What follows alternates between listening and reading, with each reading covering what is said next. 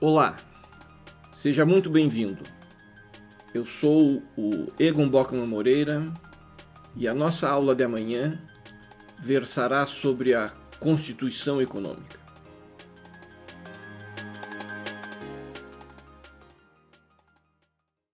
Qual é a ideia que nos vem à mente quando nós pensamos em Constituição Econômica? Ora, a Constituição é, sem dúvida alguma, a norma mais importante de qualquer sistema jurídico nacional. É justamente nela que se encontram direitos fundamentais, lado a lado com a organização e estruturação do Estado e de suas funções. São assuntos de tamanha relevância que o legislador lhes confere um estatuto maior, um estatuto sobranceiro, um estatuto fundamental, com uma intensa proteção. Afinal de contas, e como o nome já diz, a Constituição é a norma que constitui juridicamente o Estado. O movimento jurídico constitucional ele teve início com as revoluções burguesas do século XVIII, França, Estados Unidos, América do Norte, que positivaram constituições escritas, codificadas e criaram novos estados Daí a necessidade de documentos escritos, codificados e protegidos com blindagem extraordinária, a fim de assegurar, por um lado, autonomia em relação ao passado, bem como a permanência em relação ao futuro. Nesses primeiros momentos, a Constituição ela se afirmava como declaração de garantias das liberdades especialmente impondo limites ao Estado, tanto geográficos, a soberania estatal, as suas fronteiras, como políticos. Quem pode deter o político, o poder público e como ele pode ser exercido. Não será um exagero dizer que essas primeiras constituições elas se preocupavam com a manutenção do status quo criado por elas estabilizar determinados direitos tidos originalmente como naturais ao ser humano. E as constituições cabia assegurar que ele, o Estado, o poder público, respeitaria as liberdades. Isso implicou o estabelecimento de ordens jurídico-sociais qualificadas por direitos fundamentais negativos, os ditos direitos liberais ou direitos civis. Para que eles fossem assegurados, uma vez que a titularidade das pessoas privadas, que era atributiva desses direitos, as constituições impunham abstenção do poder público nas relações socioeconômicas. Não havia, portanto, nada obstante haja quem diga que havia, uma constituição jurídico-política da economia. Não havia uma ordem econômica nas constituições liberais.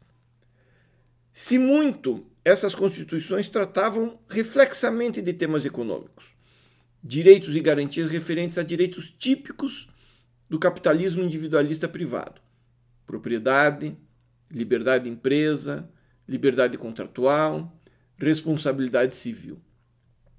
Porém, fato é que, com a destruição das bases da sociedade liberal individualista ocidental, Primeira Grande Guerra, Grande Depressão, grandes corporações, grandes sindicatos.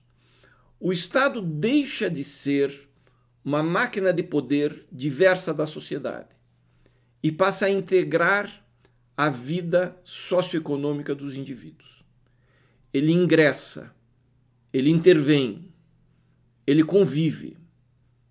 Os poderes públicos fazem escolhas econômicas e impõem essas escolhas econômicas às pessoas privadas alterando significativamente, vejam bem, o exercício da propriedade, o exercício dos contratos, os limites da responsabilidade civil.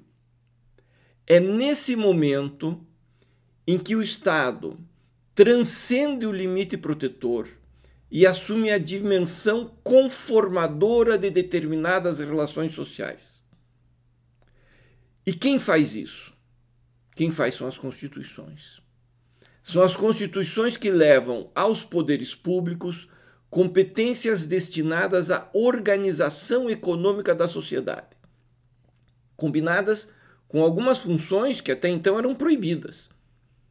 Essas funções autorizam, se não obrigam o Estado a conviver economicamente com as pessoas privadas. Em outras palavras, e vejam bem isso, o Estado passa a ser constituído de outras formas.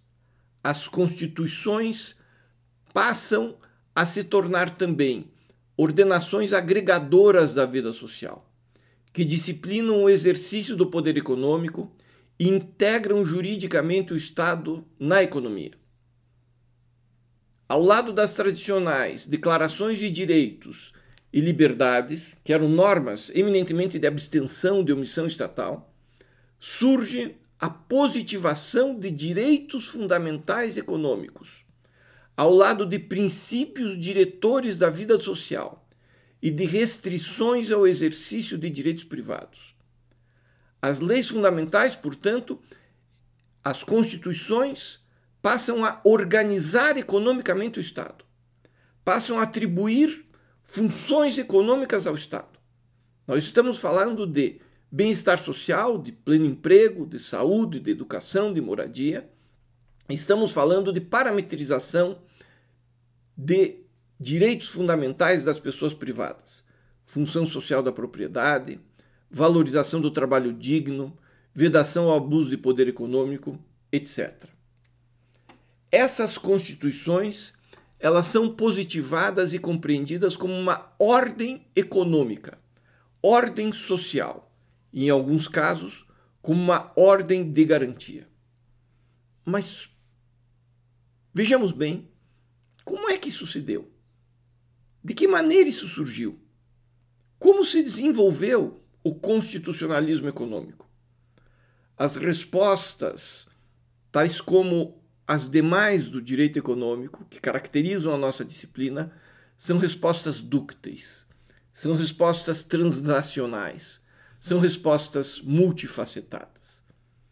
E nós vamos vê-las e examiná-las logo em seguida.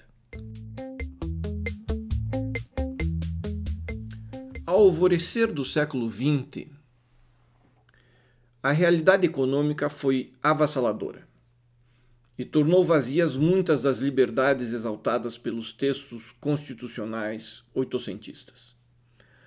Como assinalou o professor Fábio Conder Comparato, um texto maravilhoso chamado O Indispensável Direito Econômico, houve momento em que o laissez-faire degenerou-se no laissez-ne-pas-faire.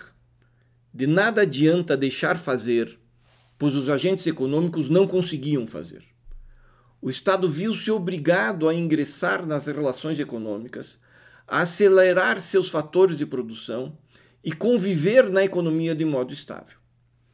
Isso exigiu que as constituições tratassem de assuntos até então proibidos, mas que foram de tamanha relevância, de tamanha importância, que precisaram ser positivados nas leis fundamentais.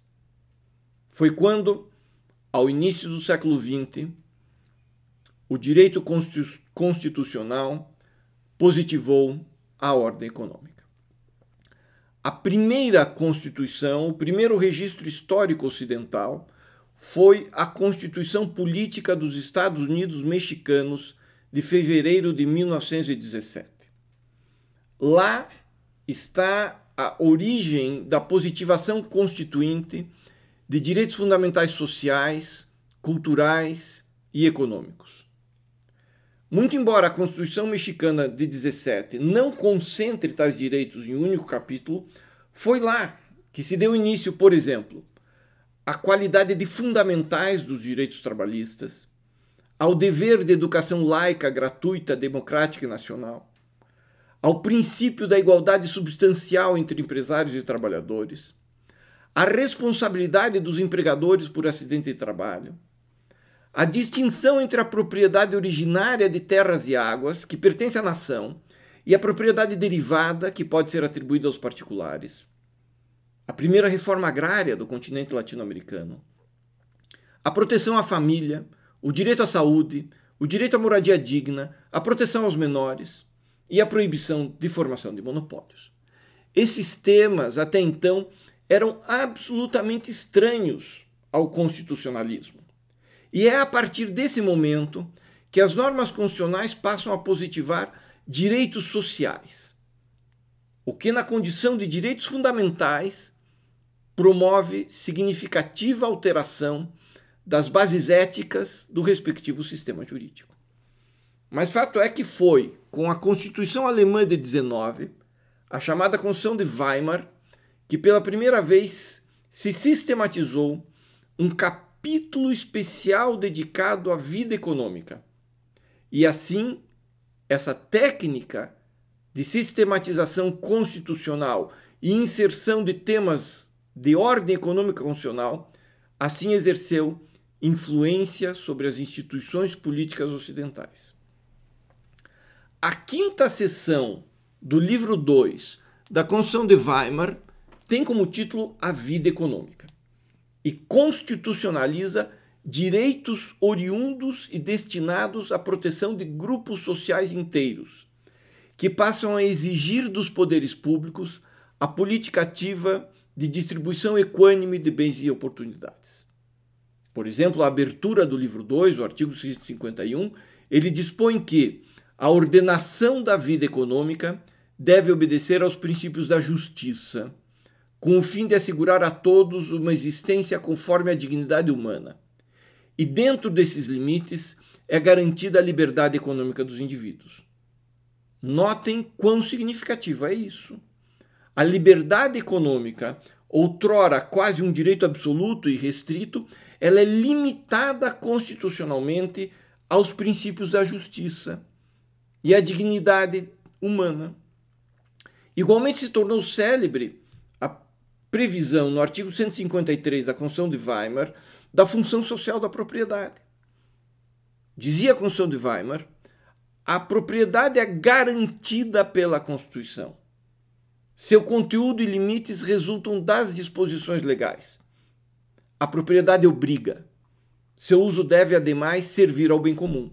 Vejam bem, a Constituição estatuiu a garantia da propriedade, porém, uma propriedade que obriga e deve servir ao bem comum. Também os direitos trabalhistas e previdenciários são elevados ao nível constitucional na Constituição Alemã de 19. E foi a imagem da Constituição de Weimar que grande número de constituições posteriores, das mais diversas orientações, contaram com capítulos expressos da ordem econômica. A Constituição Brasileira de 34, a Constituição Espanhola de 31, a Constituição Portuguesa de 33, a Francesa de 46 e a Italiana de 47.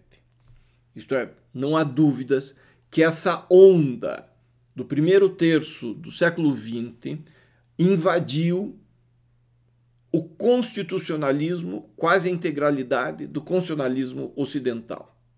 Assim, e, e, e nada obstante possa haver indícios ou sinais de um constitucionalismo econômico nas leis fundamentais pretéritas anteriores à Constituição Mexicana de 17 e à Constituição Alemã de 19. Fato é que são essas constituições que inauguram direitos socioeconômicos como inequívocos direitos fundamentais. E são essas constituições que reconfiguram o exercício desses direitos e reconfiguram o papel atribuído ao Estado na economia. Assim, não será demais dizer que esses fenômenos fáticos e jurídicos constituíram estados diferentes do liberal. Desde então, as constituições não pretendem ser apenas ordens estatais, mas ordens econômico-sociais. Esses assuntos são extremamente interessantes, extremamente sedutores. Tanto isso é verdade que nós trataremos deles na aula de amanhã. Muito obrigado pela atenção e até a próxima.